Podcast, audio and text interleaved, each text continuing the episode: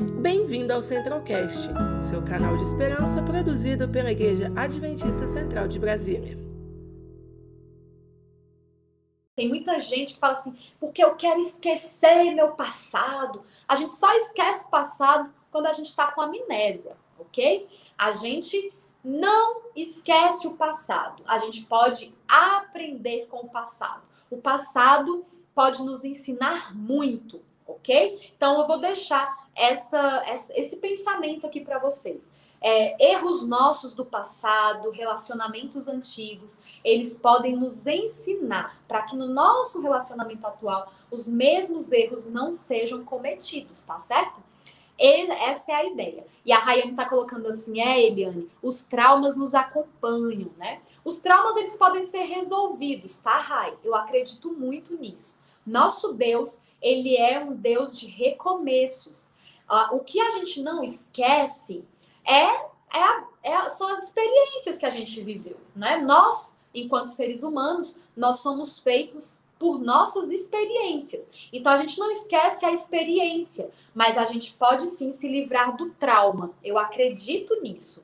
A gente pode sim se, li se livrar do trauma, a gente pode olhar para aquela situação que foi extremamente traumática e a gente pode conseguir ressignificar. E às vezes, né, no psicológico, é, a linguagem psicológica, né?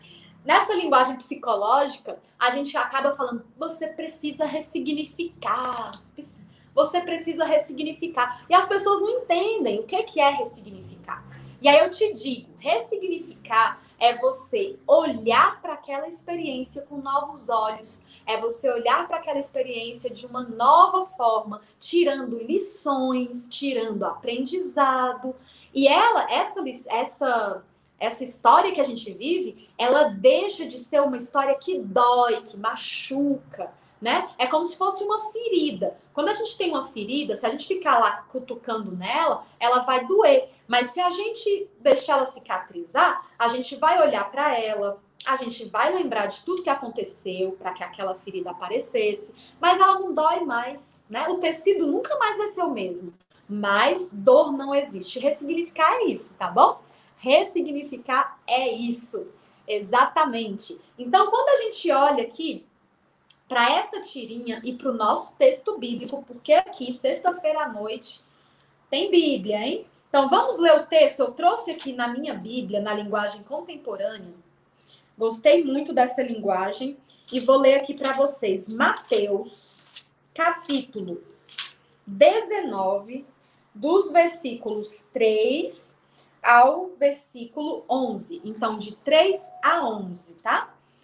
E aqui diz o seguinte: um dia os fariseus vieram provocá-lo. Provocar quem, Eliane? Jesus. E os fariseus disseram assim: é permitido um, um homem divorciar-se da esposa por qualquer razão?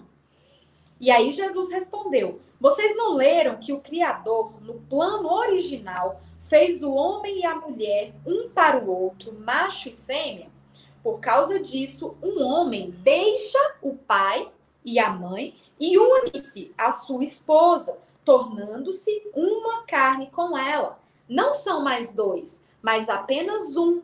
Deus criou uma união tão perfeita que ninguém pode ter a ousadia de profaná-la, separando-os. Eles retrucaram e eles disseram assim: se é assim, por que, que Moisés ordenou que o marido mandasse sua mulher embora, dando-lhe uma certidão de divórcio? E Jesus disse: Moisés deixou o divórcio apenas como concessão por causa do coração duro de vocês. Mas não era parte do plano original de Deus. Estou apresentando o plano original. Assim, se alguém se divorciar de uma esposa fiel e se casar com outra pessoa, a responsabilidade do, do adultério recairá sobre ele. A única exceção é o caso quando uma das partes comete imoralidade sexual. Gostei disso. Os discípulos de Jesus fizeram objeção. Se essas são as condições do casamento, estamos sem saída. Por que se casar? E Jesus responde: Ninguém é maduro o suficiente para viver a vida de casado.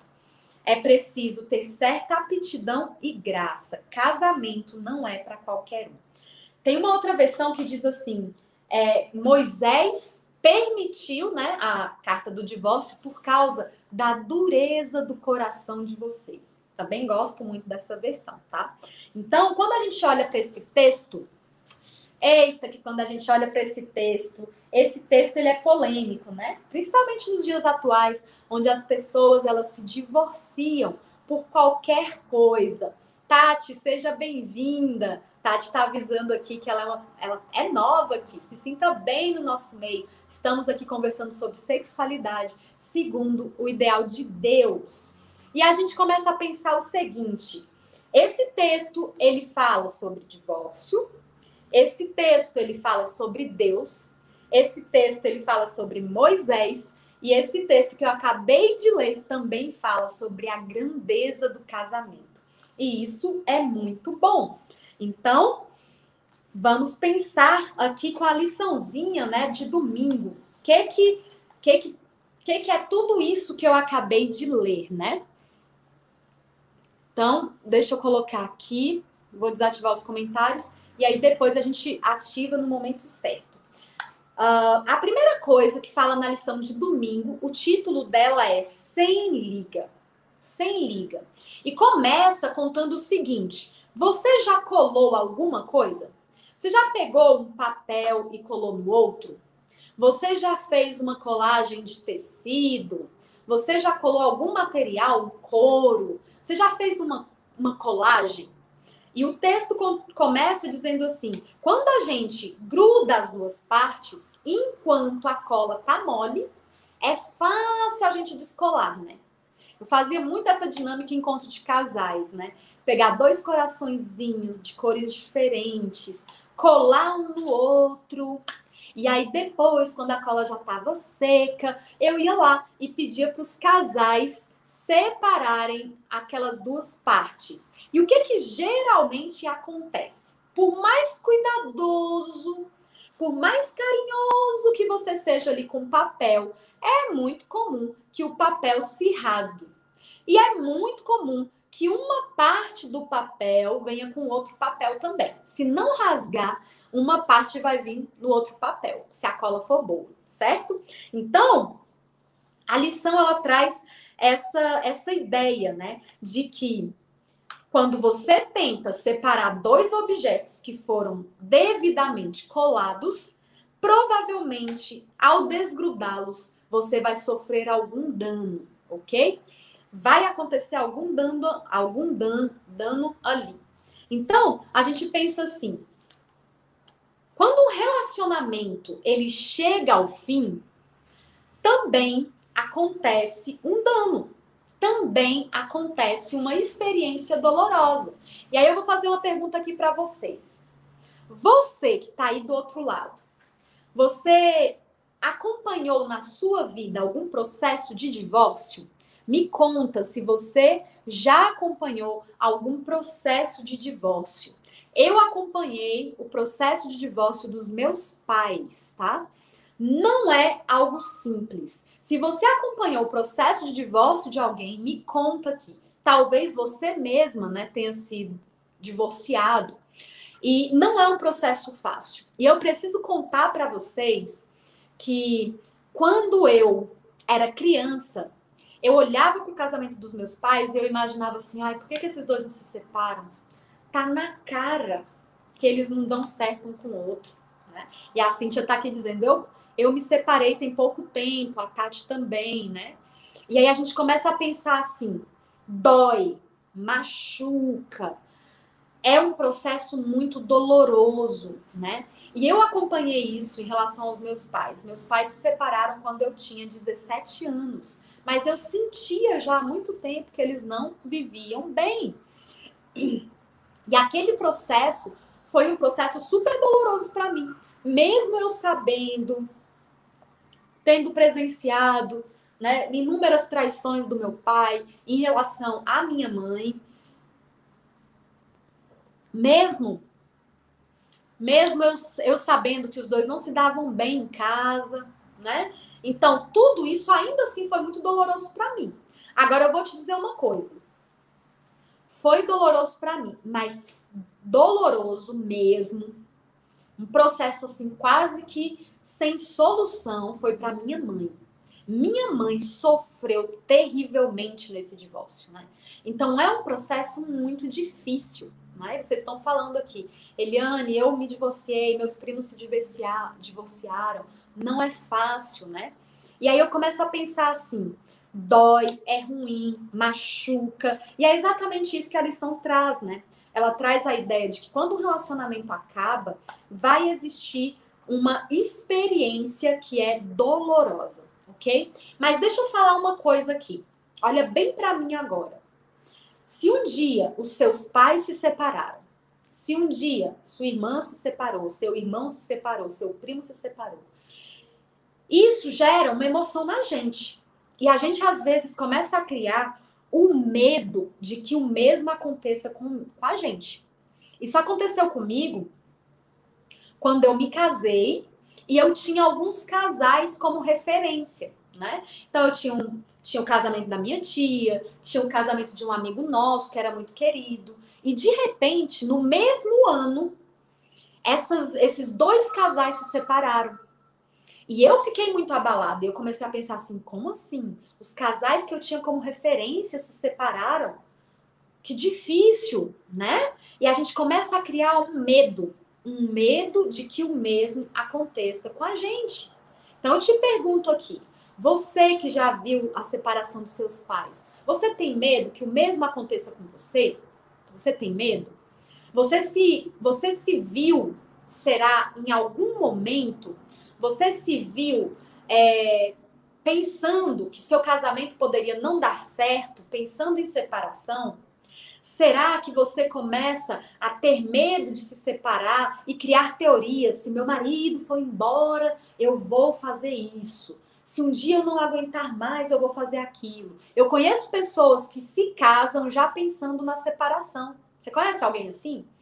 Então eu tenho uma amiga que ela já se casou dizendo assim: "Ah, se não der certo, eu separo". Então você já deu assim vários passos para o seu casamento, dá errado. Né?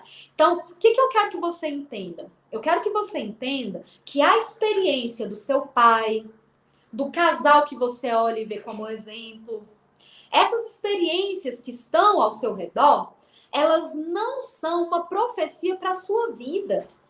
O que vai fazer o seu casamento é o que você pensa sobre ele e o que você age em relação a ele, tá bom?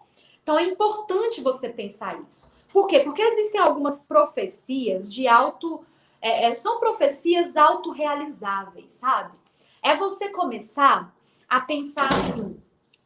É você começar a pensar, criar toda uma teoria na sua cabeça, né? de certas ações que vão resultar em outras ações. Então, meu marido está chegando atrasado hoje, será que ele tem outra? E se um dia ele me abandonar, eh, vai acontecer isso, e eu vou fazer aquilo. Isso tudo são profecias autorrealizáveis. Às vezes a gente fica pensando, a gente fica pensando, pensando.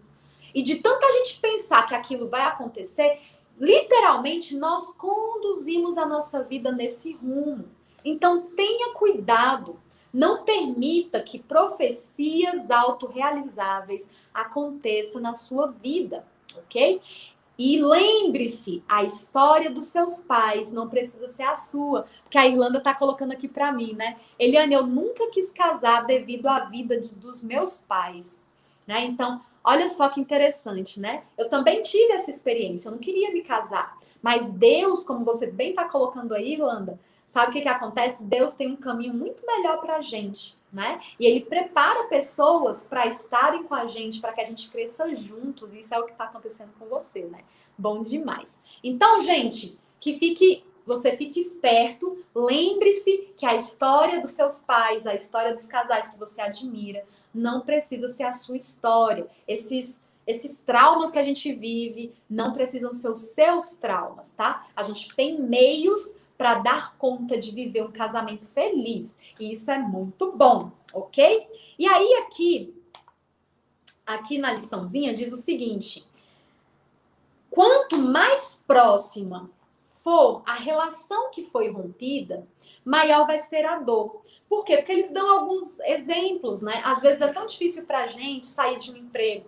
às vezes é tão difícil para a gente romper uma amizade, às vezes é tão difícil para a gente sair de uma cidade e morar em outra cidade. Então, se existe algum tipo de relacionamento, com certeza, se existe algum tipo de conexão, vai existir também dor. E aqui eu queria chamar a atenção de vocês para um processo que a gente está vendo muito hoje em dia com os casais famosos.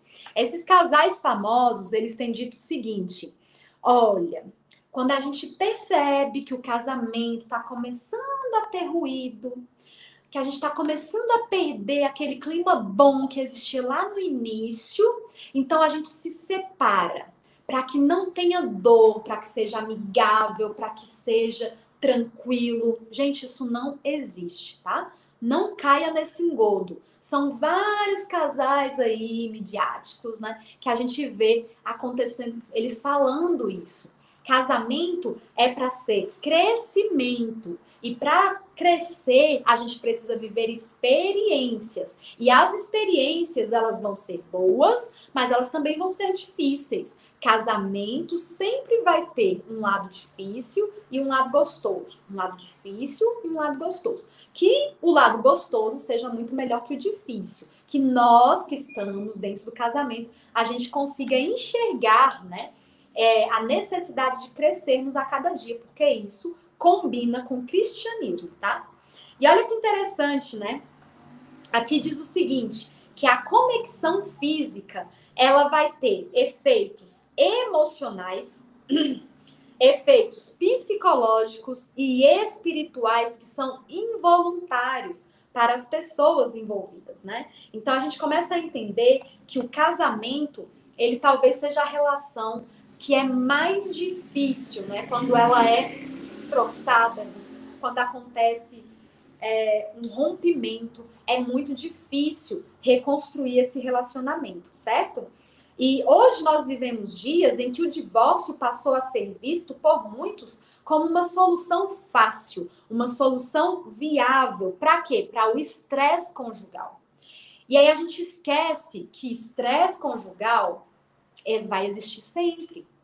Casamento não é uma linha linear. Casamento é sobe e desce tá? Então a gente precisa sim estar aberto para o crescimento, para as dificuldades, ok? E aí a gente entende que a Bíblia ela viu que o casamento seria bom. Deus, lá em Gênesis, ele coloca né, o primeiro casamento entre Adão e Eva.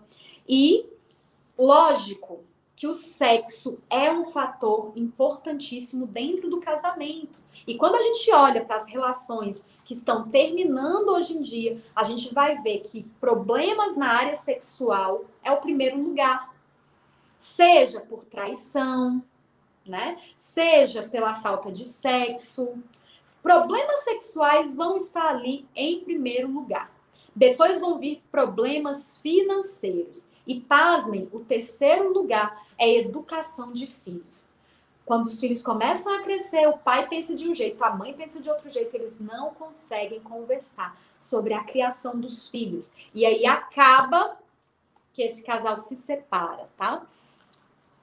E aí, a gente começa a ver o seguinte: na segunda-feira tem aqui problemas no paraíso. Lógico, né? O ato sexual começa já assim, ó. O ato sexual é uma celebração altruísta a gente precisa entender que o sexo ele vem de Deus, né? Deus, ele quer que você mantenha a sua individualidade dentro do casamento. Deus quer que você mantenha a individualidade, é, as suas características de personalidade dentro do seu relacionamento. Mas muitas vezes, sabe o que a gente vê acontecendo dentro do casamento? É, a gente vê a diferença e a mutualidade sendo coisas que distanciam o casal. A gente vê no lugar de unidade a pluralidade.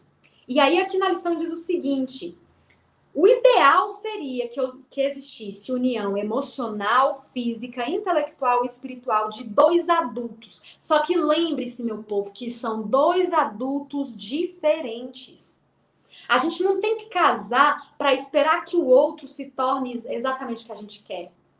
que o outro entre na nossa forma. Não, porque são pessoas diferentes. E aqui vai falar sobre o seguinte: que muitas vezes a gente cria uma expectativa que é alta demais. E quando a gente cria essa expectativa alta demais dentro do casamento, a gente corre o risco de ter uma decepção muito grande, né? Então, quanto maior a expectativa, maior vai ser a nossa decepção. E aqui traz uma coisa muito interessante que eu queria aprofundar com vocês.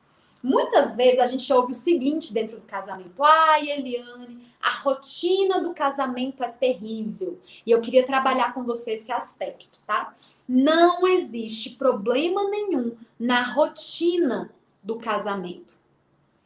Tudo na vida tem rotina. O sol nasce todos os dias. Existem quatro estações do ano. Você sai para trabalhar, a gente tem o fim de semana para descansar. Essas rotinas são saudáveis. E o casamento também tem suas rotinas. O grande problema dentro do casamento é quando existe monotonia, quando existe mesmice e quando essas mesmices invocam insegurança, tá? Então entendo, entendo uma coisa. Casamento não é um lugar para você ter novidade todo dia. Não, a rotina, ela precisa ser enxergada como uma coisa boa na nossa vida. A rotina, ela é bem-vinda. Agora, o que, que a gente precisa fugir? A gente precisa fugir da monotonia. Ah, Eliane, o que, que seria, sexualmente falando, rotina? Rotina é você se relacionar sexualmente, por exemplo, três vezes por semana, duas vezes por semana. É você ter dias da semana que você prefere se relacionar sexualmente. Você tem uma rotina sexual. Agora, o que seria uma monotonia sexual? É você saber que toda vez que vai ter sexo vão ser dois beijos, pega no peito, a mão escorrega pela barriga, aí vai lá no na vulva, dá umas mexidinhas, penetrou, acabou. Isso é monotonia. É quando você já sabe definir passo a passo da relação sexual. E aí é onde a gente fala o seguinte: é preciso existir um. É preciso existir um, um potencial de, de relação sexual, sabe? A gente precisa ter vários várias formas de se relacionar sexualmente. Um dia você começou pela boca, no outro dia você começa pelo pé. Um dia você mandou uma mensagem pelo WhatsApp, no outro dia você faz uma, surpre uma surpresa em casa. Você espera essa pessoa todo dia com roupa, um dia você espera pelada. Por quê? Porque aí a gente sai dessa monotonia e a gente entra em uma rotina sexual saudável. E por que, que é importante a gente falar sobre isso? Porque a gente sabe que na maioria das vezes esses relacionamentos que acabam, eles acabam por questões sexuais. E aqui tem um ponto muito importante que fala o seguinte: muitas vezes relações sexuais que são pervertidas, relações sexuais que você vê aí pelo mundão afora, né, no esgoto sexual do Instagram, da internet, e você quer levar para sua cama. E aqui eu quero falar sobre uma experiência de uma pessoa que me procurou há um tempo atrás, e a pessoa me disse o seguinte: Eliane, meu marido, ele começou a falar muito sobre monotonia, que estava tudo muito chato, muito igual. Daqui a pouco, ele começou a pensar assim: por que, que a gente não coloca um terceiro elemento nessa relação. Eu tenho tanta vontade de te ver com outra pessoa na nossa cama. Já pensou duas mulheres e eu? Ah, eu seria tão feliz com essa novidade, seria tão bacana. E ele insistiu e essa insistência fez com que aquela mulher cedesse. E eles fizeram, né? Eles tiveram esse sexo aí a três, né? E, e, ele ficou muito feliz, ele ficou muito animado. E ele beijou ela, abraçou ela e falou: Ai, muito obrigada, foi muito legal, você fez o que eu queria. Nossa, eu me senti tão bem, obrigada por ter me ajudado com o meu desejo. Botou ela lá em cima, né? Não demorou muito, aquela mulher começou a se sentir entristecida porque aquele fato ia contra os princípios e os valores dela. E ela começou a pensar o quanto ela tinha feito algo que não era da vontade de Deus. E aquela mulher começou então a se queixar para o marido e falar assim: Eu não estou me sentindo bem, estou me sentindo muito mal por aquilo que a gente fez. Ele, que nada, relaxa, relaxa. Eu fui tão feliz naquele dia, relaxa. E aí, sabe o que, que aconteceu? Aconteceu que aquela mulher, ela entrou em uma depressão e o marido não estava nem aí estava muito preocupado com ela, não. Sabe por quê? Porque naquele episódio ele estava olhando só para o prazer dele, um prazer egoísta. Então, muitas vezes, a gente vai perceber que essa relação entre esse casal vai se desgastar por causa de perversões. Muitas vezes a gente vai ver a perversão entrando dentro do casamento. E a gente vai entender que essa perversão, ela só vai prejudicar esse relacionamento entre marido e mulher. Então, vai muito além de trair com alguém fora. Às vezes são coisas que vocês fazem só entre vocês dois, mas que está pervertendo a relação de vocês. E onde devia existir respeito, cumplicidade, amor, intimidade, entra egoísmo, satisfação própria, né? A minha vontade, não a sua, o diferente demais. E aí a gente vai vendo esses casamentos se degradarem, certo? Por quê? Porque o sexo sempre é uma questão emocional, física, intelectual e espiritual. Então, é muito possível que certas situações degradem esse casamento, ok? E aí a gente vê um outro ponto muito sério que é falado aqui na lição, que é o seguinte: qual é outro problema lá no paraíso? Um deles, então, é a perversão. Outro problema muito sério dentro do casamento é o que eu chamo de casamento celibatário. Já ouviu falar sobre isso? Casamento celibatário é aquela pessoa que casa, mas que eles raramente fazem sexo. No meu livro, eu coloco assim: sexo de caju em caju. Né? Só de vez em quando. Eu atendi uma pessoa um tempo atrás que ela me falou assim, Eliane, é, nós já chegamos a ficar um ano sem sexo. Um ano sem sexo. E aí eu olhei para aquele casal que estava distante um do outro, um marido que estava triste com a situação, uma esposa que estava triste com a situação, desconectados. E aí eu comecei a pensar como é importante o relacionamento sexual, né? E aqui na lição traz exatamente isso. O sexo, ele ajuda o casal a se conectar de uma forma que é a única em seu relacionamento. Então, o sexo, ele aproxima os dois. Sabe qual o grande problema? É que nós não compreendemos o potencial que o sexo tem de conectar. E aí, muitas vezes, a gente usa o sexo como uma moeda de troca. Por exemplo, você quer alguma coisa e você pensa assim: talvez se eu fizer sexo com ele, com ela, eu consiga aquele passeio no fim de semana, eu consiga comprar aquele negócio que eu tanto quero, porque depois eu peço para ele, ele vai deixar eu comprar, ela vai deixar eu comprar. E aí a gente começa a pensar no sexo como uma moeda de troca. Existe um outro perfil também dentro do casamento, que é aquela pessoa que ela usa do sexo para ser uma punição. O que, que é o sexo como uma punição? É aquela pessoa que gosta de sexo, o, casamento é bom, o sexo é bom, mas quando o outro erra em algum aspecto, aí a pessoa diz assim: Pois hoje não tem nada. Conhece alguém assim? Vou até ativar aqui os comentários, tá? Você conhece alguém assim que usa o sexo como uma moeda de troca?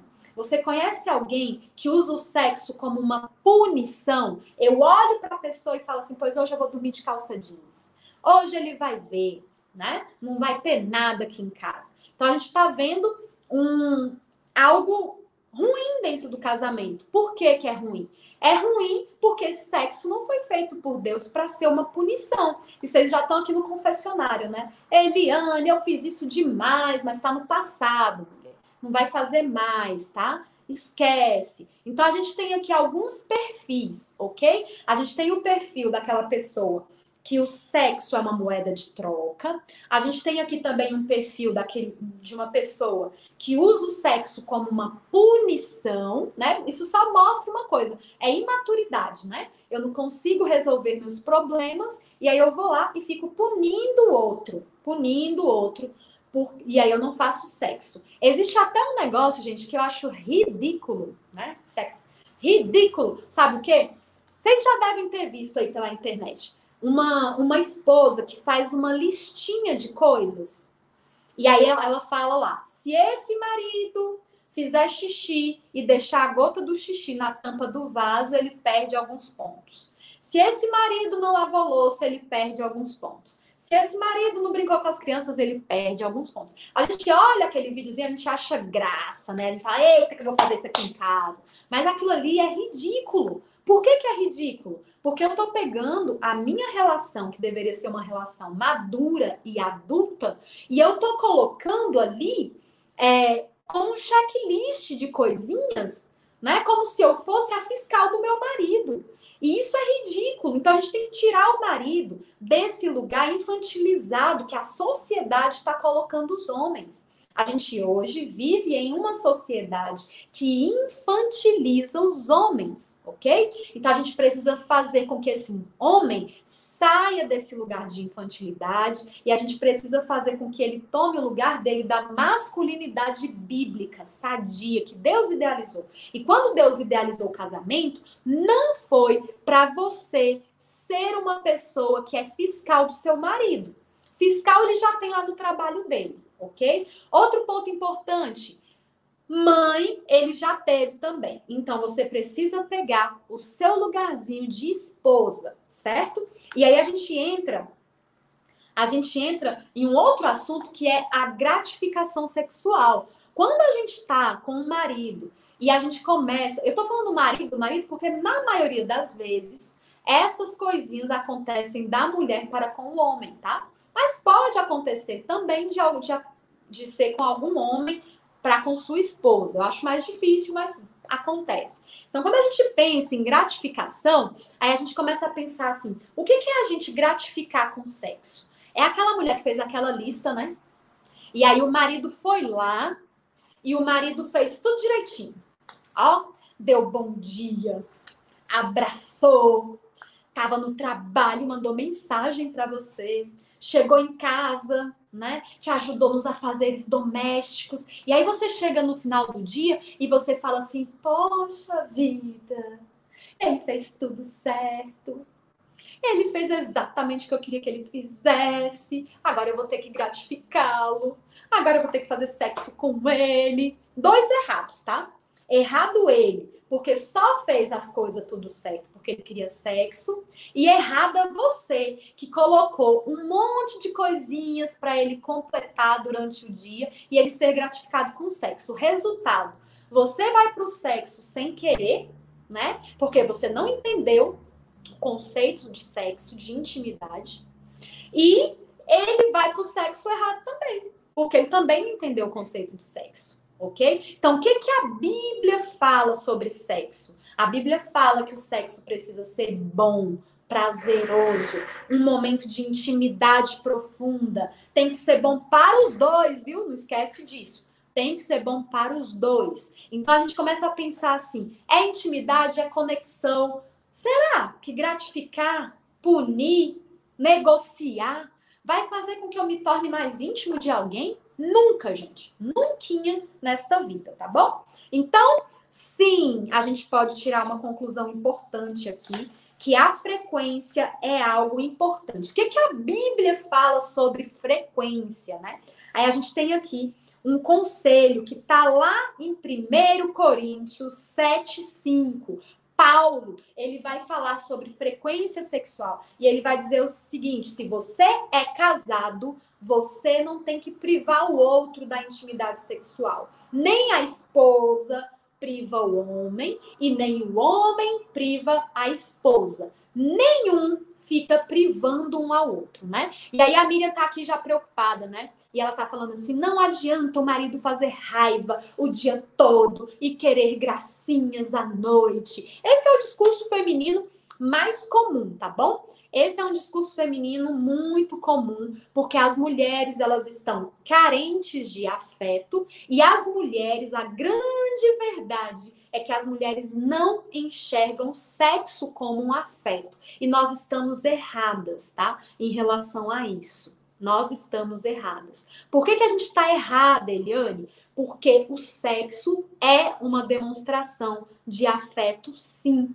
O sexo é uma forma de demonstrar amor, sim. Então, se você acha que o sexo não é uma forma de demonstrar amor, você está com um conceito equivocado. Você está achando que sexo é só para o prazer da carne, só para o prazer físico. E sexo são dois elementos. Sexo é o elemento emocional e sexo também é o elemento físico, ok? Então, sexo é sim uma forma de conectar o casal. Então, se você pensa assim, meu marido não me abraçou, meu marido não me beijou, meu marido não fez nada, à noite também não vai ter nada. Você está gritando para ele que as suas necessidades emocionais não estão supridas e que você também não vai suprir a deles. Vocês não são um time. Vocês estão duelando. É como se vocês estivessem numa queda de braço. Então, ele não me deu carinho, não vai ter sexo, né? E aí a gente começa a duelar. E o casamento nunca foi sobre um duelo. Casamento é sobre ser equipe, tá bom? É essa a ideia, certo? Então, quando a gente é grosseira, inclusive, né? E a gente fala assim: olha, quer gracinha, vai procurar um circo. Quando a gente é grosseira desse jeito, frente o marido e a gente vai receber algum carinho, a gente não vai receber carinho, gente. Então, às vezes eu fico pensando assim: a gente precisa ter amadurecimento no casamento. Porque tantos casamentos acabam porque falta maturidade. E o que, que seria maturidade, Eliane, nesse caso? Ao invés de você virar para ele e falar assim: ah, não, você não me deu carinho o dia inteiro, sexo também não tem, você poderia, por exemplo, falar assim: nossa, seria tão bom se a gente saísse para caminhar, vamos conversar um pouco? Tô com saudade de você, da sua presença, tô com saudade das nossas conversas. Vamos assistir um filme juntinho? É tão bom ficar com você, né? Então a gente seria um pouco mais madura. A gente poderia usar dessa maturidade para a gente crescer no nosso relacionamento deixando claro, deixando muito claro para essa pessoa que você tem necessidades emocionais que ela é capaz de suprir, porque ela supria na época do namoro. Tanto é que vocês só casaram porque acontecia de um suprir as necessidades emocionais do outro. Agora, duelo não vai levar ninguém para lugar nenhum. E eu tô falando isso, gente, com muito amor. Por quê? Porque a gente está vendo muitos casamentos irem pelo ralo, vão por água abaixo, por falta de inteligência emocional, por falta de uma, um diálogo mais assertivo. Ao invés de ferir o outro, eu posso é, ajudar o outro. Eu te digo mais: se você está aqui hoje, né, e você talvez pense assim, poxa, Eliane, eu estou aqui sozinha assistindo essa live Talvez tenha um marido que fale assim: Poxa, Helena, eu tô aqui sozinho assistindo essa live. Seria tão bom se minha esposa estivesse aqui comigo. Eu vou te dizer uma coisa. Falei isso hoje à tarde na live também. Sempre existe uma das partes no relacionamento que é mais maduro. É mais maduro. E olha, se você tá aqui querendo crescer nesse aspecto, você é mais maduro sexualmente, tá? Então você pode ajudar a outra pessoa a também ter maturidade. Não é duelando que vocês vão conseguir ter maturidade, tá bom? Então, quando Paulo ele fala assim para você, não se negue para o seu marido. Marido, não se negue para sua esposa. Ele está dizendo que nós precisamos suprir as necessidades um do outro, inclusive a necessidade sexual. Ai, Eliane, mas é para eu ir de cara feia? É para eu ir emburrada? É para eu ir né, com raiva, porque agora eu tenho que suprir a necessidade do meu marido? Não, não é não. A grande verdade é que você precisa entender o real significado do sexo. Você ainda não entendeu. Então, no dia que você entender o real significado do sexo, esse momento de intimidade profunda entre vocês vai ser um momento bom. Mesmo que você estivesse pensando assim, ah, eu acho que hoje eu vou dormir cedo. Aí, então, acabei no sexo. Nossa, não é que o sexo foi bom? É uma mudança de concepção, certo? A gente tem que parar com essa ideia, né, de que eu tenho algo, né? Porque a gente, nós enquanto mulheres somos educadas assim, né? Eu tenho algo que ele quer e que eu digo não, e que eu me faço de difícil, e que né, ele não vai receber nunca. A gente só perde com esse tipo de comportamento, tá bom? Outro detalhe muito importante que Paulo coloca é que quando não existe frequência sexual, quando não existe de um saciar a vontade do outro, né, sexual dentro do casamento, e eu falo aqui sobre saciar algo, gente, que é positivo, tá? Porque não tô falando de deturpação, porque tem mulheres que vivem me falando, ai, Eliane, meu marido agora quer isso no meio do sexo, meu marido quer. Não, não é sobre isso.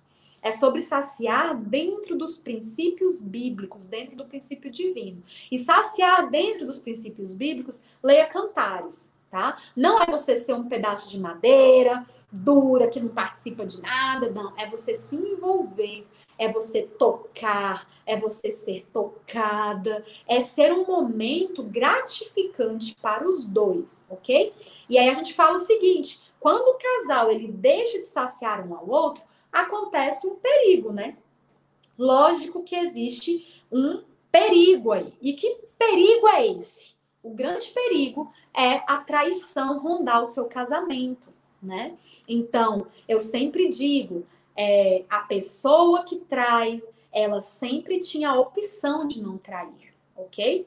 Sempre, sempre, sempre existe a opção de não trair. Se algo não está bem, você precisa chegar para essa pessoa e, com, e, conversar, dizer que não está bem. Você sempre tem a opção de não trair. Mas uma coisa é verdade. Vai para uma festa, eu vou dar um exemplo aqui, tá? Procura. Um dia você fica sabendo assim, ó. Ah, Eliane, tem uma festa ali para eu ir. Aí você pensa assim: ah, eu vou comer antes de ir para a festa. Eu vou comer, eu vou comer aqui em casa mesmo. Você chega na festa, você vai olhar tudo de comida, você vai achar bonito, você vai achar gostoso. Mas se você for uma pessoa equilibrada em relação à sua, a, ao seu comer, você não vai comer, porque você vai falar assim: não, estou satisfeito, olha, comi em casa, tá tudo de boa.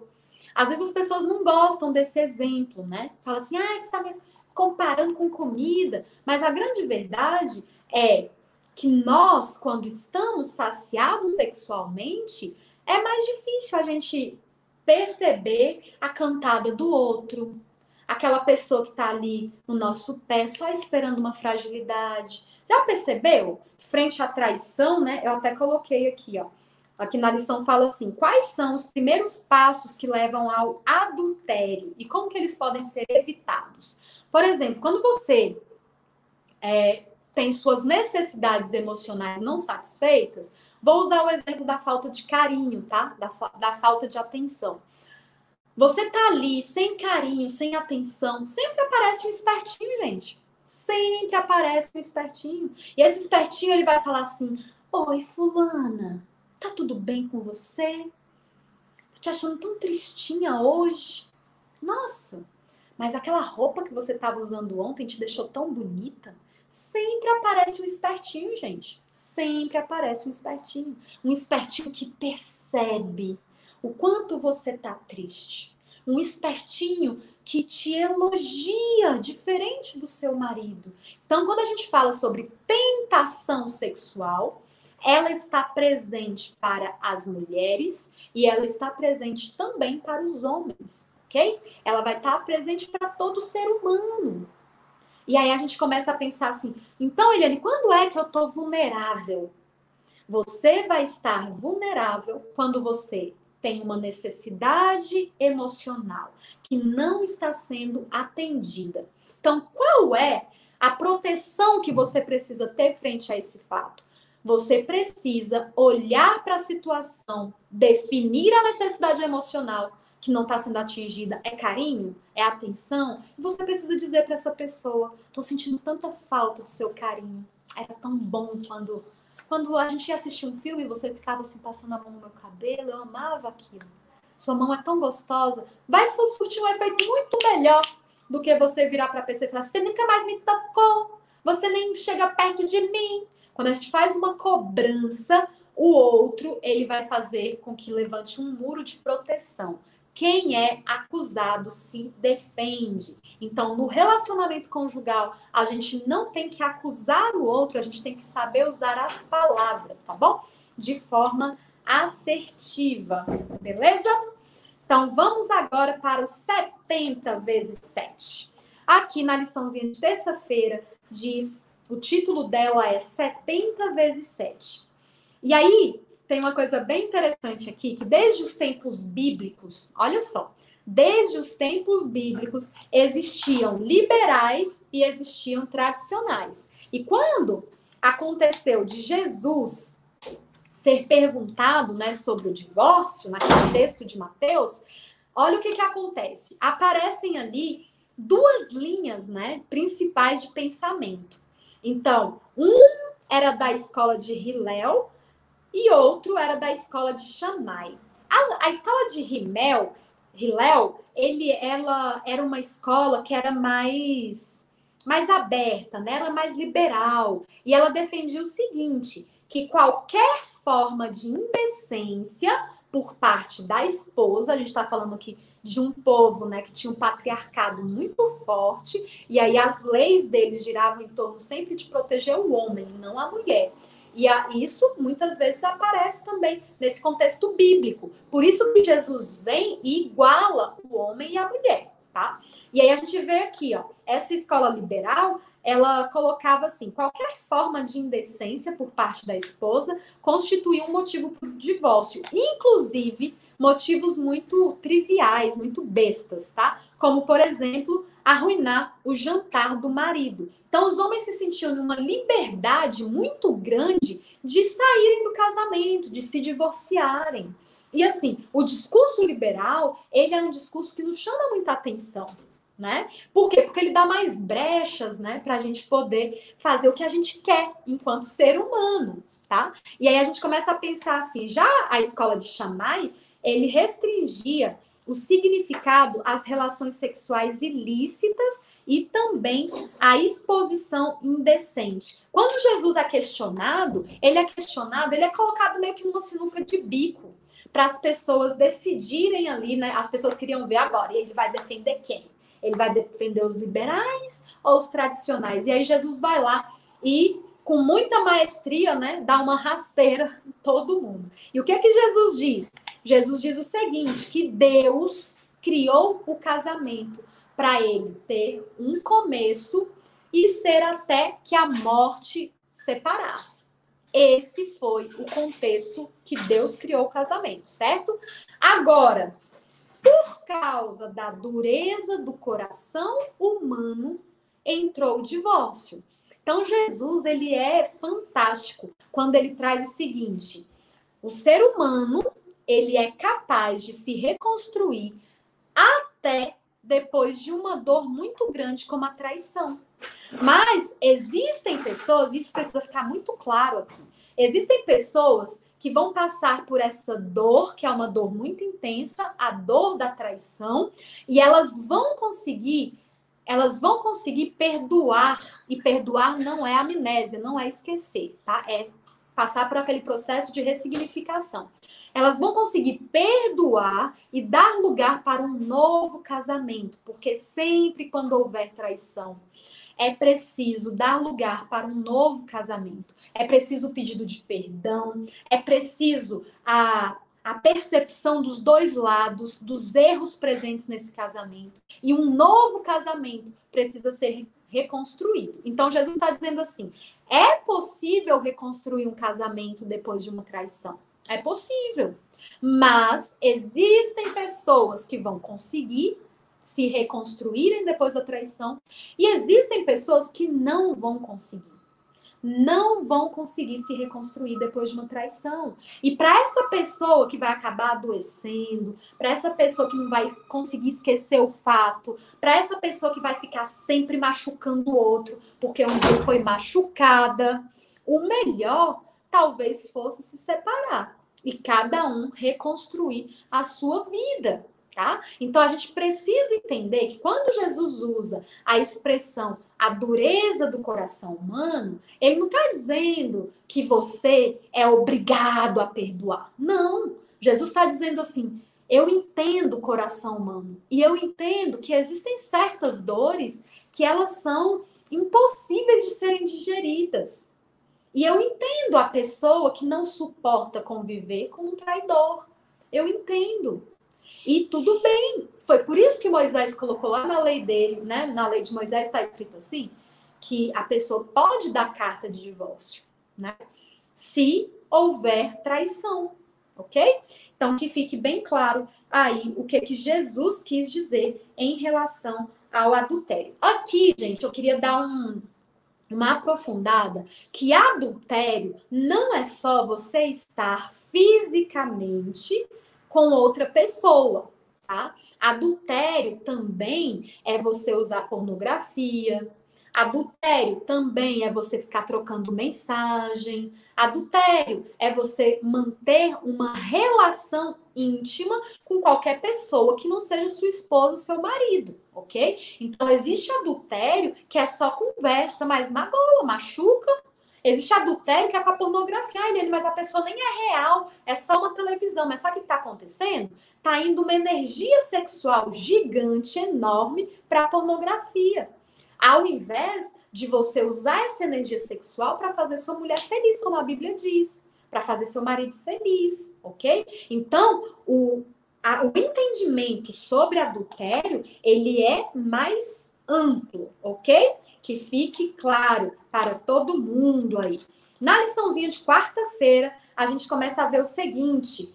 É, aqui fala o seguinte: que relações íntimas que são seguidas de rompimento vão danificando os nossos mecanismos mentais, né? Que esses mecanismos que foram pensados e idealizados para que você fosse feliz, né, na unidade da sua vida. E aí a gente vai ver o seguinte: aqui vão falar, vai falar de dois hormônios, os mesmos que foram citados na semana passada. Aqui vai falar sobre a vasopressina, que está muito presente nos homens, e vai falar sobre a ocitocina.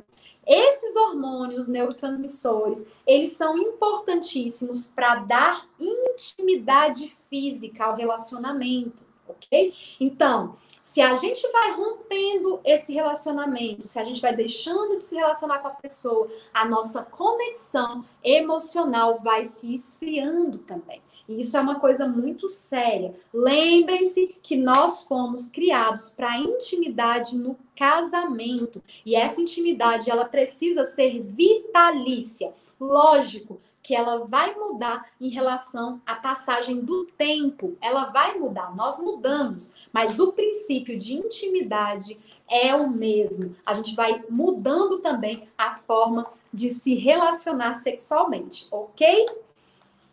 E aqui na lição de quinta, nós temos sim, agora aqui, eu vou perguntar uma coisa para vocês.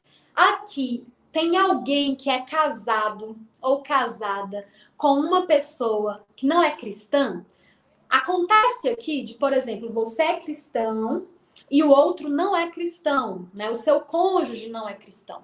Como é essa relação? Ela é uma relação amistosa? Ela é uma relação conflituosa? E a gente tem que começar a pensar sobre isso, porque agora a gente vai falar um pouquinho sobre é, o que Paulo trouxe, né? Paulo trouxe lá em 1 Coríntios o divórcio. E aí ele trouxe o divórcio sob uma nova perspectiva, certo? Então existem pessoas aqui que são casadas com pessoas não cristãs. Então, você é cristã e é casada com uma pessoa não cristã. Então, presta bem atenção no conselho que Paulo dá para vocês, tá? Vocês estão dizendo aí, Eliane, é desafiador. Sim, é desafiador. E o que que Paulo diz? Vamos entender o contexto em que Paulo ele faz essa orientação, certo? Paulo, ele foi um missionário. O que que significa isso? Paulo saiu de Jerusalém e ele começou a viajar para lugares longe e falar sobre Jesus. Então, Paulo viajou para inúmeros lugares, né? Éfeso, Coríntios, e, viajou para Grécia, para Roma, e ele foi viajando para inúmeros lugares. E aí, quando ele chega nesse público, ele apresenta Jesus, certo? Quando Paulo ele apresenta Jesus, as pessoas escutam. Algumas pessoas, elas se convertem, elas ficam felizes, elas aceitam a verdade de que Jesus é o salvador do mundo, certo? E aí você pensa o seguinte: uma pessoa, agora imagina um casal. Imagina um casal onde uma pessoa só aceitou a Jesus e se tornou cristã, e o outro não se tornou cristão. Ali começam alguns problemas. Então, aquele público ali, né, pastoreado por Paulo, começa a trazer as dificuldades relacionais e começa a falar assim: Paulo, tá muito difícil. Eu vivi isso lá na minha casa. Né? Então, minha mãe, ela não era de igreja, aí ela se converteu e o meu pai não se converteu. Então, a gente passou por momentos muito difíceis, onde o meu pai, ele não queria ir na igreja. Quando ele sabia que era o dia de ir para a igreja, ele ficava pirraçando a gente, colocava a música bem alta, fazia festa, para poder pirraçar. E aquele relacionamento vai se tornando um relacionamento muito desgastado, muito difícil. Então, essas pessoas começaram a levar para Paulo as questões delas. E aí Paulo dá o seguinte conselho. Paulo diz assim, olha, se você é crente e é casada com um descrente, você não pode pedir o divórcio só porque você virou crente. Não pode. Você precisa você precisa viver o que Cristo fez na sua vida para o seu cônjuge. E isso não significa você ficar chamando ele para orar, para fazer o culto com você. Não é isso. É você ter uma vida muito mais feliz, muito mais alegre, para ele perceber assim: nossa, como minha esposa tá melhor a cada dia. Nossa, como meu esposo tá melhor a cada dia. Impressionante como essa igreja fez bem para ele. E a gente vê exatamente o contrário hoje. Quando as pessoas se casam, é, se tornam cristãs, elas se tornam pessoas que viram a palmatória do mundo. E hoje eu vou usar aqui um exemplo que meu marido me contou na hora do nosso jantar. Meu marido me contou o seguinte: que o evangelho é como se fosse uma laranja, certo? Mas quando você não conhece a laranja, você tem uma tendência de comer a casca. E a casca da laranja é gostosa? Vou até abrir aqui os comentários. Você acha que a casca da laranja ela é gostosinha para ser comida? Você que conhece laranja, você não consegue imaginar alguém comendo a casca da laranja feliz e contente na vida, tá? Então, entenda uma coisa. Quando você conhece o evangelho, o evangelho se apresenta para você como se ele fosse uma laranja. Existem regras nesse evangelho, né? Existem existem existe a casca do evangelho. Muitas vezes, nós que nos tornamos cristãos, a gente pega só a casca da laranja e a gente vai mostrando para o outro. Você tem que ir para a igreja, você tem que cantar comigo, você tem que orar comigo. Olha os nossos filhos crescendo e você afastado do Senhor. Você vai beber de novo, que coisa horrível. E a gente começa a ser a casca da laranja. E sabe o que, que acontece com essa pessoa que convive com a gente? Ela nunca consegue chegar no caldo da laranja. Só que o caldo da laranja é a representação divina, tá? O caldo da laranja é a representação divina. Então, o que, que a gente precisa mostrar para essa pessoa? Que existe um Deus, um Deus que é doce, um Deus que é agradável, um Deus que pega a nossa vida e transforma e nos faz nos sentir bem, pessoas melhores. Não pegar a casca e falar, tem essa regra, tem essa regra, tem essa regra. Não é para você ser a palmatória do mundo, tá bom? A Talita tá pedindo as referências bíblicas. Anota aí, Talita. 1 Coríntios 7. Aí você vai lá, lê ele todo, mas você vai focar nos versículos 12 e 13, tá bom? Então entenda uma coisa: se você é cristã e seu marido não é, ou se você, marido, é cristão e sua esposa não é, tenta mostrar para eles que existe, sabe o quê? Um doce. Tenta mostrar para eles que Deus é doce, que Deus é bom demais, tá? Aí, aí a regra, aquela aquela coisinha da regra ali da igreja, né? Os mandamentos, eles vão ser fáceis de serem lidados no dia a dia. Mas qual o conselho de Paulo?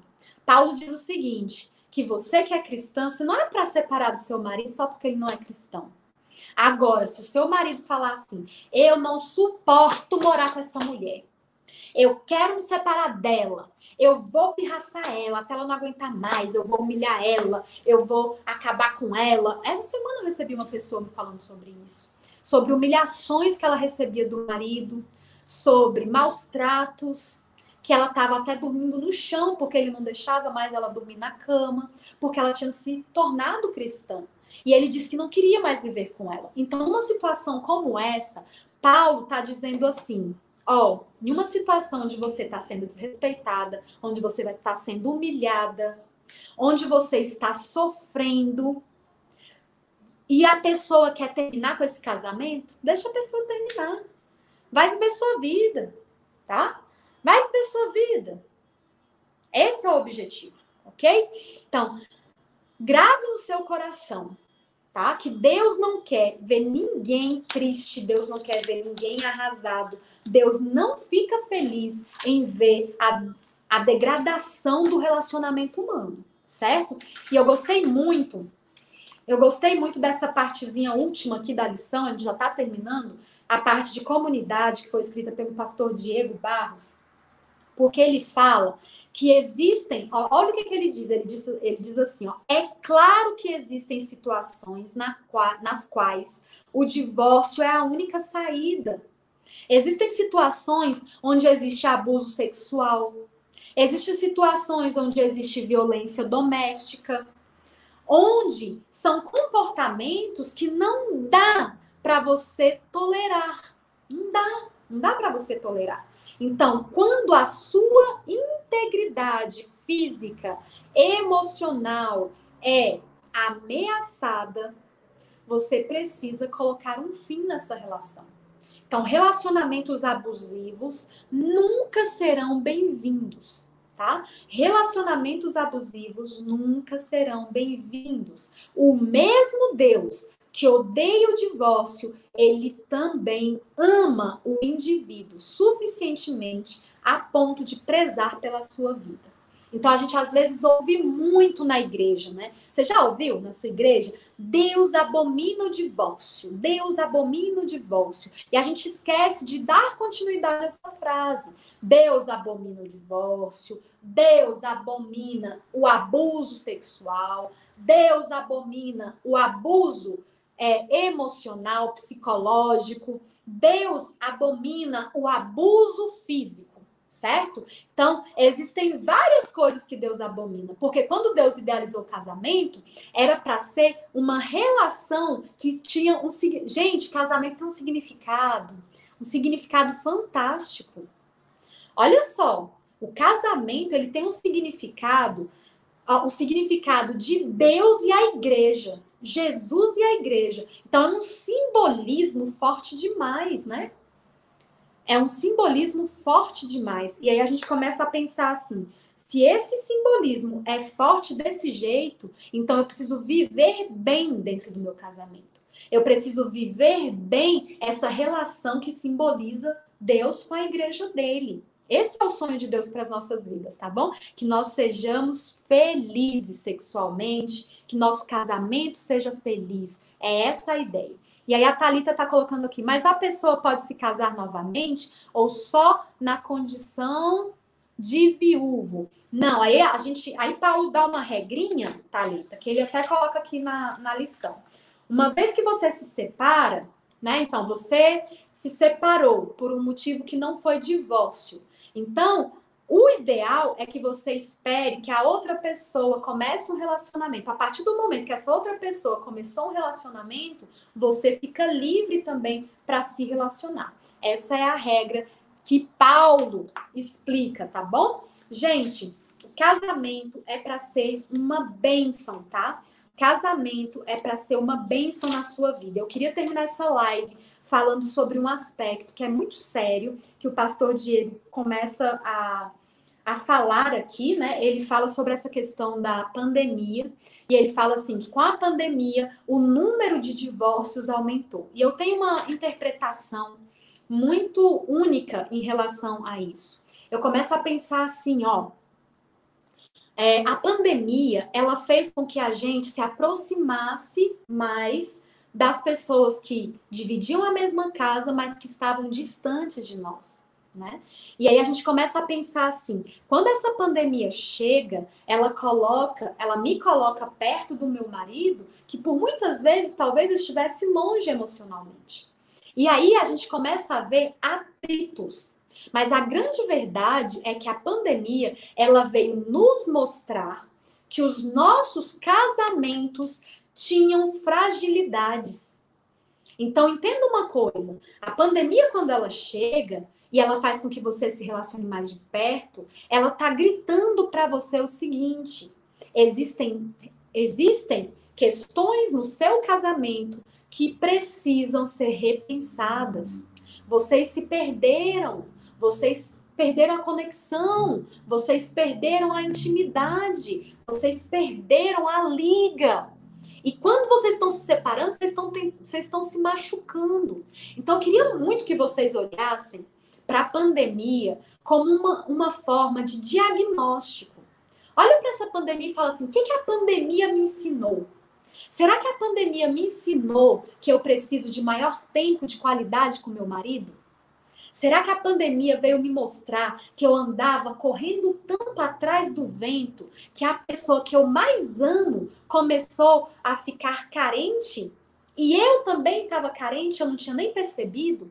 Então, o que que a pandemia te ensina? Porque eu acredito, eu creio em um Deus que ele é capaz de restaurar qualquer relacionamento, tá? Desde que você queira e desde que o outro queira. Porque para gente, a gente resgatar um relacionamento, é preciso que os dois estejam envolvidos, tá bom? Que os dois queiram. Então, fica aí pensando nisso. O que, que a pandemia te ensinou? Será que a pandemia te ensinou a necessidade de dar valor ao que é valoroso? Né? E aí eu lembro muito de Salomão. Salomão, depois que ele construiu pré, prédios, não, construiu inúmeras coisas, depois que Salomão viajou o mundo inteiro, depois que Salomão adquiriu riquezas e riquezas e riquezas, Aí Salomão vira e fala assim: sabe de uma coisa? Tudo é vaidade. Tudo é vaidade. Eu perdi os melhores anos da minha vida. Eu poderia estar desfrutando. Eu poderia estar desfrutando da companhia da pessoa que eu amo. Porque é isso que vale a pena. Então, nessa vida vã, né? E é quando, quando Salomão fala isso. Nessa vida vã, uma coisa que eu poderia ter feito era gozar, gozar a vida com a pessoa que eu amo. E eu perdi essa oportunidade. Então, Salomão estava lá no final da vida dele, tendo essa reflexão. E você está agora na sua vida, no seu presente, e você pode reconstruir o seu casamento, tá bom? Que Deus te abençoe, que Deus cuide de você, que Deus restaure o que precisa ser restaurado e que ele comece pela sua autoestima, pelo seu alto amor, pelo seu autocuidado, porque quando a gente se ama, quando a gente se valoriza, o outro também passa a nos amar, nos valorizar. Que Deus cuide dos seus relacionamentos que Deus cuide de você, ó. Um beijo para vocês. Conheça também nossos outros podcasts, Centralcast Sermões e Centralcast Missões. Que Deus te abençoe.